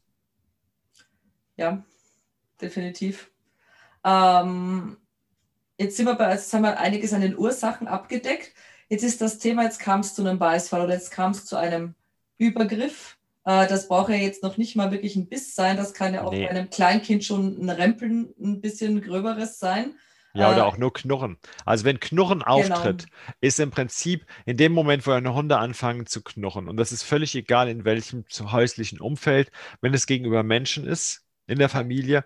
Aber ich finde auch, wenn mich mehr Familienhunde, wenn mehr Hundehaushalt habe und da kommt es auch regelmäßig zu Knurren, ja, ist auch da ist sehr sinnvoll, sich zu überlegen, wie kann ich die Situation so zu verändern, dass ähm, ich das nicht mehr habe. Ja, also ich habe da für mich ein eigenes Beispiel. Wie mein schwarzer Rüde so eineinhalb war, gab es da ziemlich äh, Zoff mit meinem ältesten Rüden. Und es war tatsächlich so, dass ich lange nicht gesehen habe, wo ich denn ansetzen musste. Und dass ich dann einfach äh, dem Grauen die signalisiert habe, also meinem älteren Rüden, dass ich die Situation mit dem Schwarzen kläre und dem ein Alternativverhalten anbiete, wo er sich sicher fühlt und der Graue dieses Ich muss eingreifen nicht mehr hatte. Hm. Ähm, und ich habe es jetzt so, ich meine, jetzt ist der Graue ist jetzt, er wird 14 und der andere ist, wird, wird 7. Äh, und der Johanni hat eine sehr große Individualdistanz, die er braucht. Und der Alte merkt das gar nicht mehr oft. Du merkst einfach so, die Sinne haben jetzt so ein bisschen nachgelassen mm. und der trapselt da oft so ganz unbedarft in den Bereich. Und dann muss man den Alten vor dem Jungen schützen, im Prinzip, ja. dass er nicht ins Messer läuft, ja. Ja, aber genau. der Junge zeigt es ganz gut an. Der, sitzt, mm. der liegt dann knurrend auf seinem Platz und wenn ich es nicht schaffe, den Alten zu separieren, dann signalisiere ich dem Schwarzen, er soll sich bitte einen anderen Platz suchen und schickt den dann weg. Wo ich hm. einfach sage, okay, in dem Moment ist es besser, dem Jungen zu sagen, such dir einen ruhigeren Platz, als dem Alten zu signalisieren, geh da nicht zu nah dran. Aber das ist ein schönes Beispiel im Prinzip dafür, dass ich halt schon, wenn ich wohlwollend im Prinzip meine Hunde führe, ja. ja und auch dazu im Prinzip dafür sorge, dass sie alle ähm, ihre Sicherheitsbedürfnisse befriedigen und ihr, ihr Wohlbefinden, im Prinzip, ihr Sicherheitsbedürfnisse befriedigen können und ihr Wohlbefinden gewährleistet ist, dann habe ich auch kein aggressives Verhalten. Und ja. dann habe ich auch keine Auseinandersetzungen. Und in diesen von uns gestellten Bedingungen, weil sie haben sich ja das, weder das Zusammenleben ausgesucht, noch ja. haben sie sich ihre Umwelt ausgesucht. Ja. ja. Das heißt, es ist meine Verantwortung, darauf zu achten, dass für alle es passend ist. Und in dem Moment, wo Konflikte auftreten, passt es halt für irgendjemanden nicht. Das heißt, der Ansatz, der sinnvoll ist, ist dann zu überlegen, wie kann ich Sicherheit so herstellen, dass es allen wieder gut geht. Und es ist halt der genau der falsche Ansatz zu sagen, die regeln das schon untereinander. Oh, Weil ja. dann im Prinzip, ähm, ja, aber das war ganz lange die Einstellung, ja. die müssen das ja. einfach untereinander ausmachen und dann ist gut. Ja. Und das führt halt in der Regel eher zur Katastrophe, ja, oder zu dauerhaften Konflikten. Wenn man aber die Bedingungen verändert, hat man viel bessere Chancen, dass man dann einfach Lösungsstrategien anbieten kann, wo aggressives Verhalten nicht mehr notwendig ist oder zumindest, wo es nicht über Knurren rausgeht, wo man dann sagen kann, okay, ich muss gerade was verändern und dann ist wieder gut. Wo man aber langfristig ja die Beziehung der Hunde untereinander stabil halten kann. Und das ist im Prinzip für mit Mensch und Hund genauso. Da würde ich nur noch den Maßstab etwas schärfer ansetzen, weil da möchte ich möglichst auch kein Knurren haben.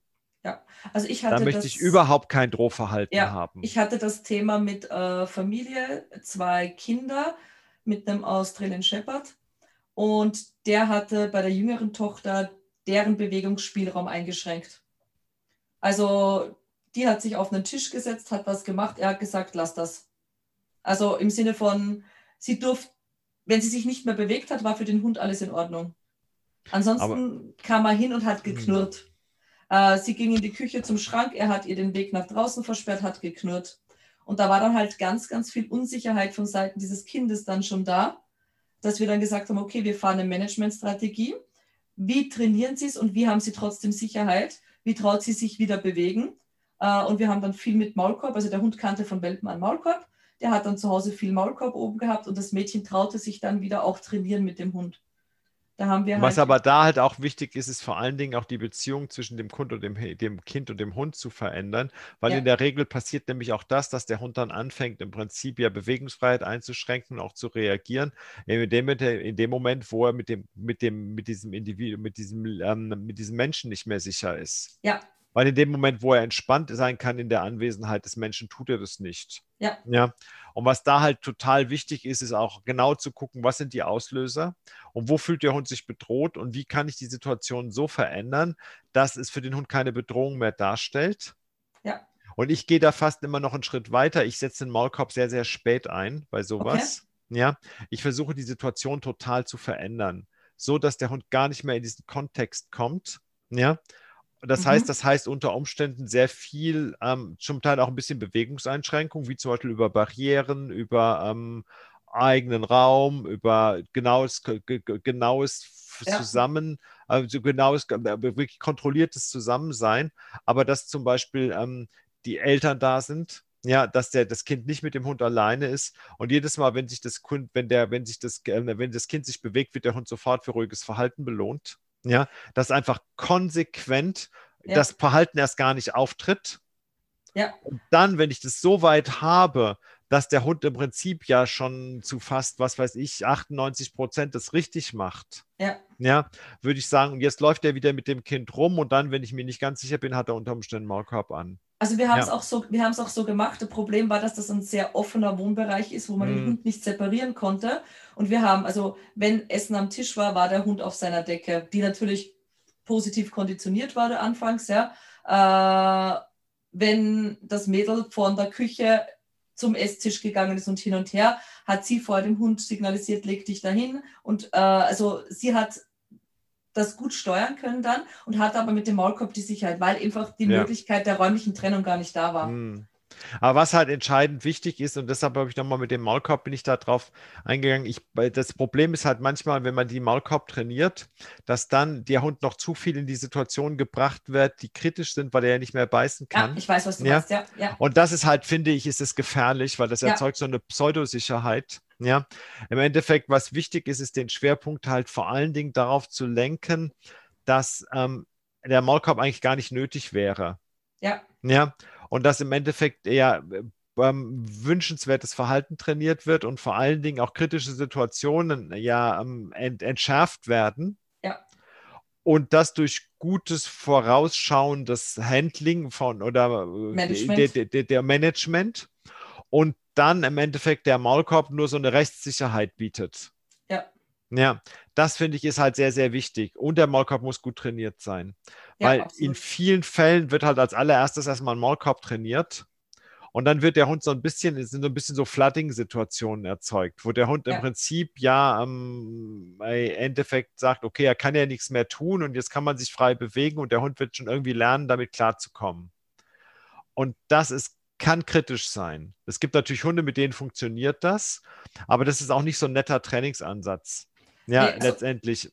Darauf haben wir wirklich geachtet, also dass wir im Alternativverhalten beigebracht haben, wo er sich in der Situation nicht verantwortlich fühlte, nicht äh, unsicher sein musste, weil er die Situation nicht überblicken, nicht kontrollieren konnte, sondern haben wir ihm einfach Alternativ, äh, Alternativen geboten.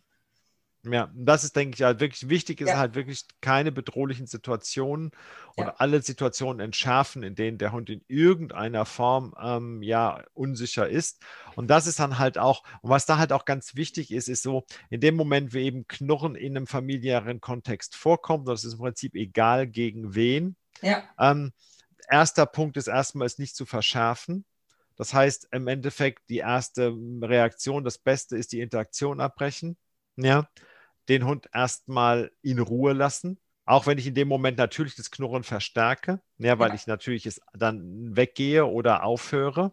Mhm. Und dann sich aber zu überlegen, was kann ich sofort verändern, damit die Situation entschärft nicht mehr Auftritt und nicht mehr, und nicht auftritt, mehr auftritt und erstmal vorbeugend, sie nicht mehr das Vorbeugen zu managen. Ja. Und dann ist es halt super wichtig, in den meisten Fällen professionelle Hilfe zu suchen, um dann wirklich von außen jemanden da drauf schauen zu lassen, um dann zu überlegen, was sind die Auslöser, ja, warum reagiert der Hund? Erstmal, was ist, welche Faktoren sind an den Hund gebunden? Wie zum Beispiel sein, sein wie sicher ist der Hund, ähm, was hat er gelernt, was ist seine Vorgeschichte, wie ist er sozialisiert, hat er ein organisches Problem, ja, was, was kann alles am Hund liegen und dann zu gucken, was liegt an der Umwelt, ja. ähm, wie ist, ja, wie stressig ist die Umwelt für ihn und dann, wie ist die Relation zu den Personen, die angeknurrt wird, wie ist diese, welche sozialen Faktoren spielen eine Rolle. Und dann muss ich halt genau gucken, welche Faktoren begünstigen aggressives Verhalten und was mhm. löst es aus. Und diese ganzen diese ganzen Faktoren muss ich verändern. Ja. Die Auslöser möglichst erstmal weglassen. Ja.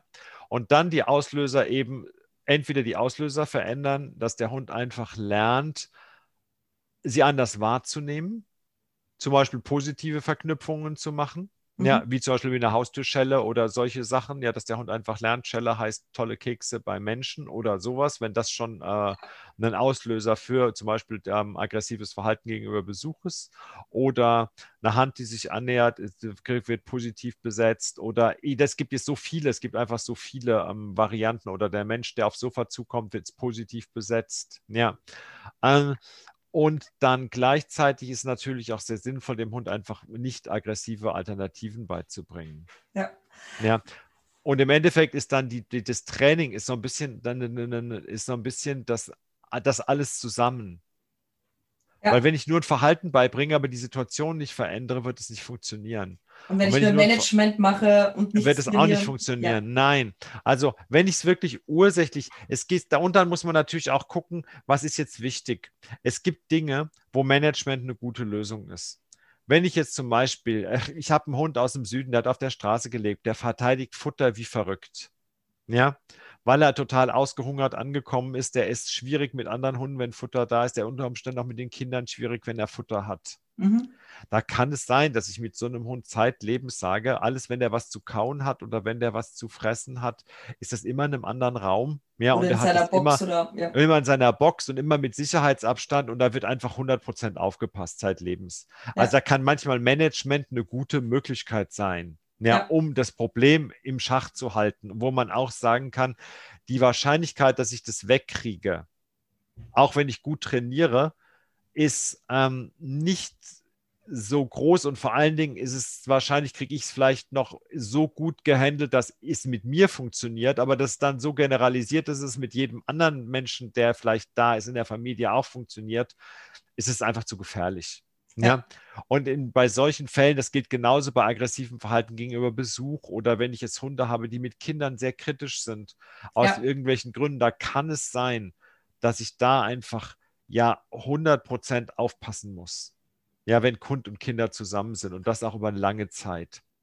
Was, weil einfach es Faktoren gibt, die zu schwierig sind. Ja, ja ah. was, was, was für mich immer so ein bisschen unverständlich auch ist, dass der Mensch dann doch einen relativ großen Leidensdruck hat. Ja. Relativ spät wirklich Hilfe holt. Ja, das ist richtig. Viele Menschen, aber ich denke, für viele Menschen ist es eine ist es, entweder haben sie Angst, also was ich oft erlebe in der Verhaltenstherapie ist, sie haben entweder Angst, dass man ihnen den Hund abnimmt.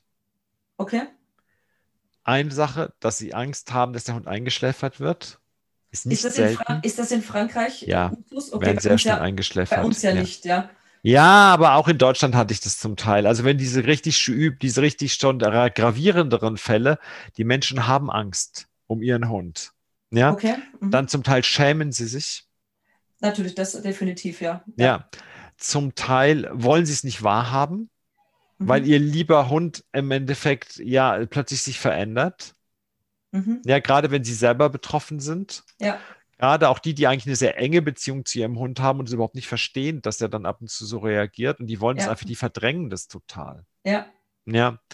Und ähm, Also es sind häufig solche persönlichen Gründe, die eine Rolle spielen.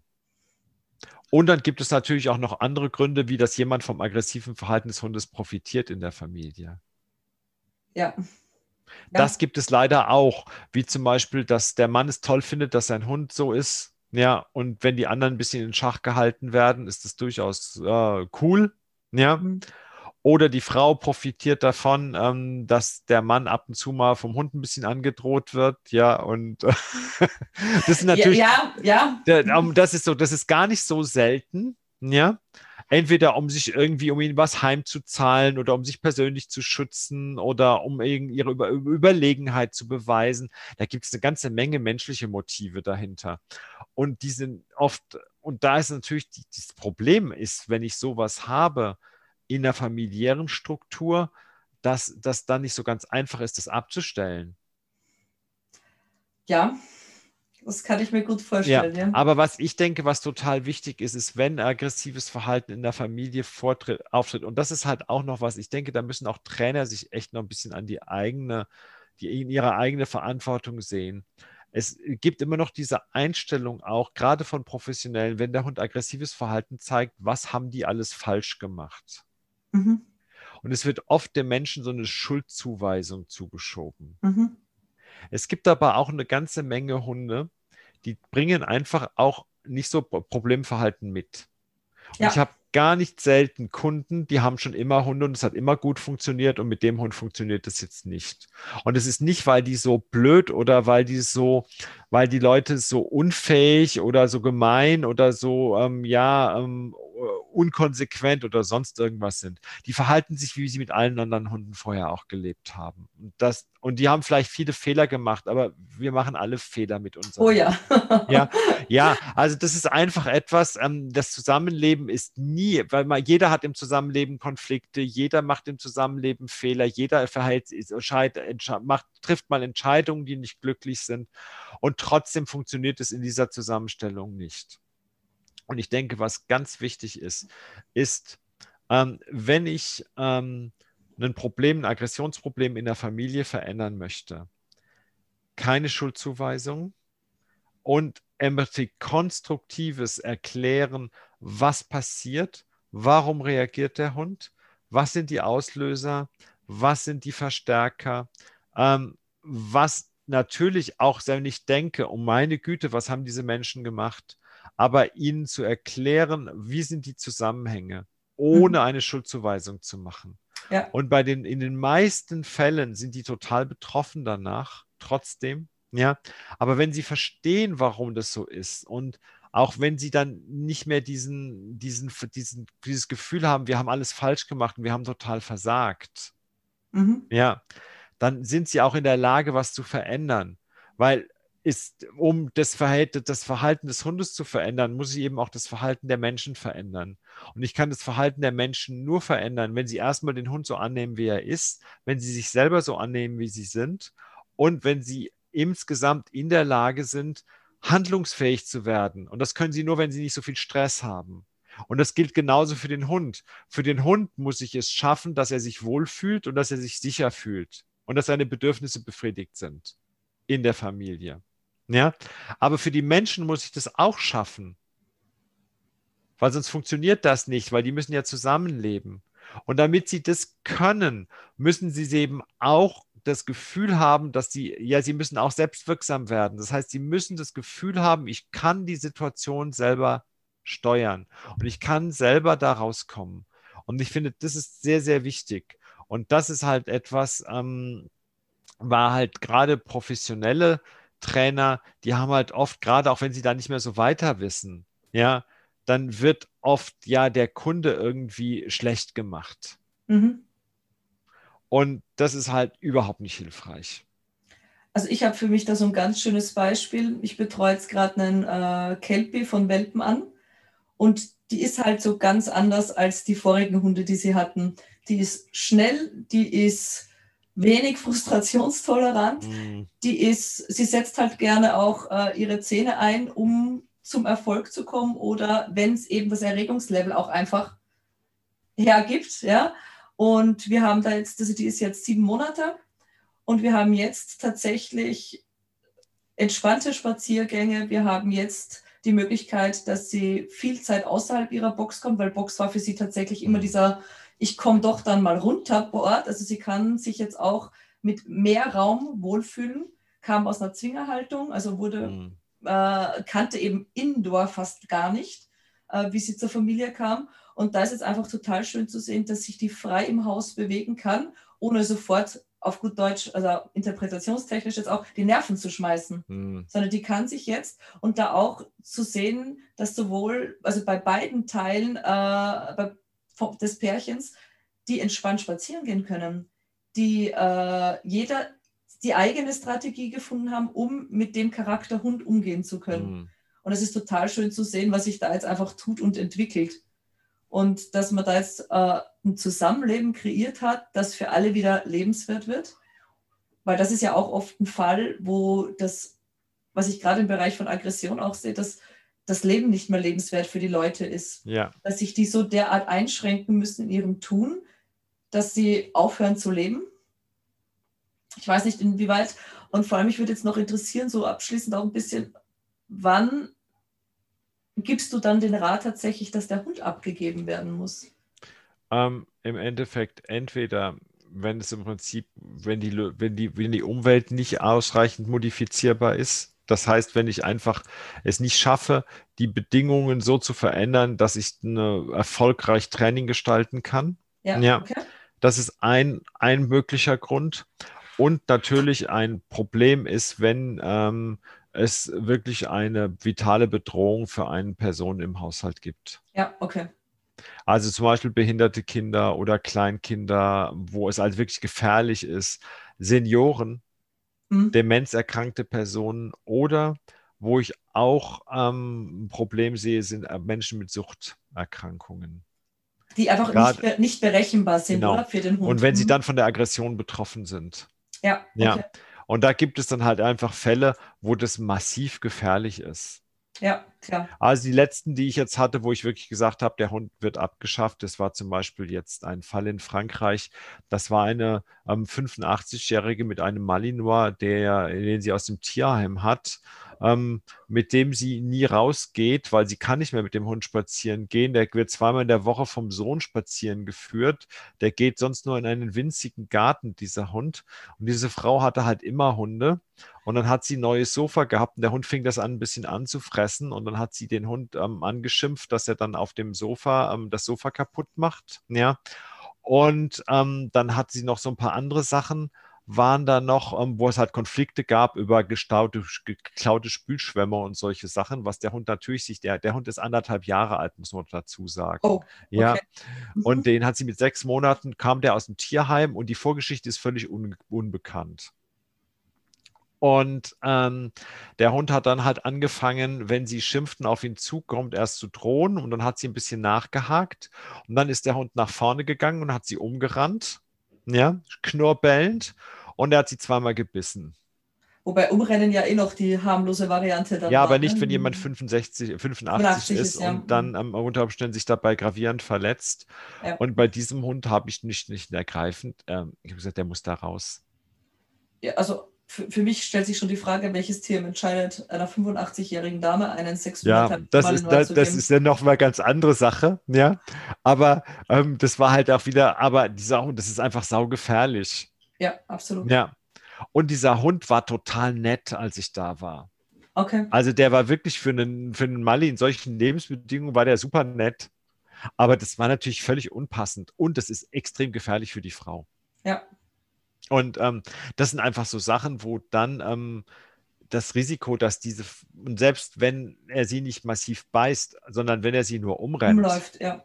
Oberschenkel, ja. Halsbruch und sowas. Ja, ist auch das ist passiert, total, ne? die lebt alleine mit dem Hund. Also, das ist total gefährlich. Ja, und das sind einfach solche Sachen, da bin ich dann halt wirklich Abgabe. Das ist natürlich sehr schwer in solchen Fällen, weil das kann natürlich ähm, nicht unbedingt so leicht zu bekommen. Und ich mache dann auch in diesen Fällen, ähm, das gebe ich den Leuten schriftlich. Dass du empfiehlst, dass, dass der abgegeben ja, genau, werden soll. Genau. Okay. Weil einfach die Gefahr zu groß ist. Ja. Es ist aber insgesamt nicht so häufig, dass das vorkommt. Okay. Weil natürlich so es erkennen, was die Ursache ist, natürlich schon, so wie du jetzt vorher gerade gesagt hast, auch das Bewusstsein erzeugen, was es denn auslöst, das Bewusstsein zu erzeugen, warum Situationen so passieren und dann die Bereitschaft, es ändern zu wollen, schon sehr, sehr hilfreich sind. Ne? Ja, ja, genau. Aber wenn das auch gar nicht funktioniert, ja, und wenn ich dann Besitzer habe, die wollen das nicht. Ja.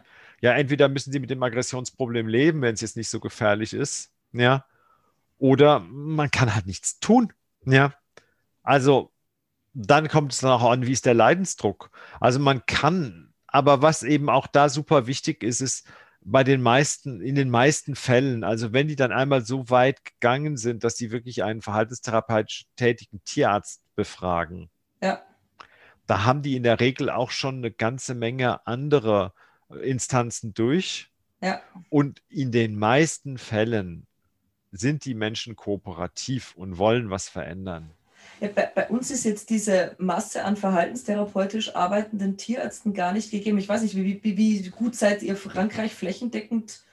Auch nicht. Das oder? Problem, nee, das Problem ist vor allen Dingen, also ich sehe es halt so ein bisschen, mal, vielleicht ist auch jetzt der Begriff verhaltenstherapeutisch arbeitender Tierarzt, aber es ist natürlich auch die Frage, was erwarten die? Ja, also sie haben halt oft das hatte ich aber auch schon in Deutschland. Sie haben oft diverse Hundetrainer durch. Es muss man aber auch mal dazu sagen, dass sich Gott sei Dank die Hundetrainerszene sehr Kennst. stark verändert, okay. weil es gibt inzwischen wirklich viele sehr, sehr gute Trainer, ja, mhm. die wirklich gut, aus, gut ausgebildet sind, die gut arbeiten können, die viel besser arbeiten können als ein verhaltenstherapeutischer tätiger Tierarzt, weil sie viel mehr Trainingserfahrung haben. Ja. Ähm, der Vorteil für den Tierarzt ist natürlich unter Umständen, wenn organische Sachen da sind, dass man das ähm, entsprechend ähm, mit berücksichtigen kann, vielleicht besser sieht, mhm. ja, wenn er darauf achtet.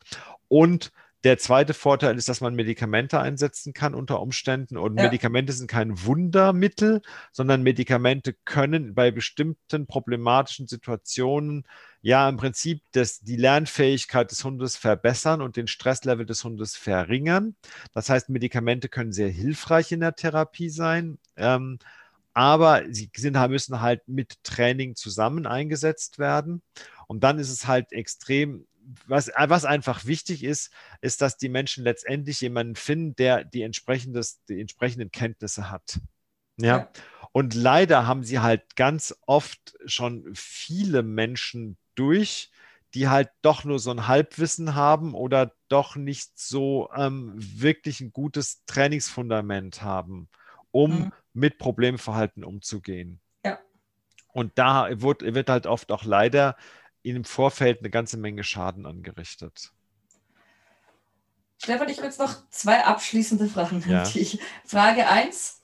Was würdest du so unserer Hörerschaft jetzt so mitgeben wollen, egal ob Trainer, ob Besitzer mit einem Aggressionsthema beim eigenen Hund oder Trainer, die regelmäßig mit dem in Kontakt kommen, also die im Bereich Verhaltenstherapie tätig sind. Also ich habe relativ wenig äh, Bezug dazu eigentlich, weil mein Bereich ja eher der Sport ist. Ähm, was würdest du so als Tipp mitgeben, wenn Sie mit dem Thema Aggression konfrontiert sind, vor allem in Bezug auf äh, Aggression im Alltag in der Familie? Ich würde sagen, ich würde mir erstmal genau anhören, was da passiert. Dann würde ich mir überlegen, wie viel Erfahrung habe ich damit? Wie viel habe ich damit schon gearbeitet und kann ich das Risiko auf mich nehmen? Und dann muss man einfach auch gucken, wie sind die, ähm, ja, wie schätze ich ein, dass ich das gut trainieren kann. Und wenn Zweifel da sind, denke ich, ist es ganz wichtig, zumindest sich coachen zu lassen und sich helfen zu lassen oder eine zweite Meinung dazu zu nehmen oder den, den Hund entsprechend weiter zu überweisen. Ich denke, das ist ganz wichtig, dass man gerade bei diesen Aggressionsthemen auch seine Grenzen kennt. Und das ist ja auch gar nicht schlimm. Ja, es gibt Sachen, wenn ich jetzt, ähm, ich habe zum Beispiel jetzt gerade gestern auch eine Frage-Antwort-Runde ähm, für Doggybox ähm, gemacht und da war, eine, da war eine Frage, ging zum blinde, Blindenhundeproblem.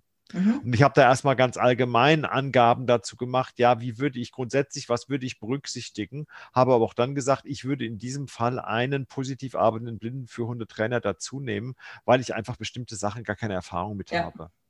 Und die Wahrscheinlichkeit, dass ich dann da irgendwas trainiere, was vielleicht nicht hilfreich ist, weil ich einfach ja nicht, den nicht ausreichend Hintergrundwissen habe, ist einfach zu groß.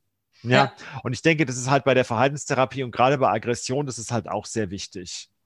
Ja. Dass man absolut, da einfach, absolut. ja, dass man dann schon jemanden, der damit Erfahrung hat, einfach mit dazu nimmt oder den Hund weitergibt. Ja, also ich hatte das jetzt mit meinem Kelpe auch, wo ein paar Situationen waren, wo ich mir nicht mehr sicher war und habe dann mit einer Freundin, die eben im Bereich Verhaltenstherapie oder Verhaltenstraining mehr Erfahrung hat, insbesondere auch mit diesen Problematiken, referiert und äh, wir hatten dann durch eben gemeinsame Gespräche, Analysen und so ganz andere Lösungsansätze, auf die ich alleine gar nicht gekommen wäre. Genau.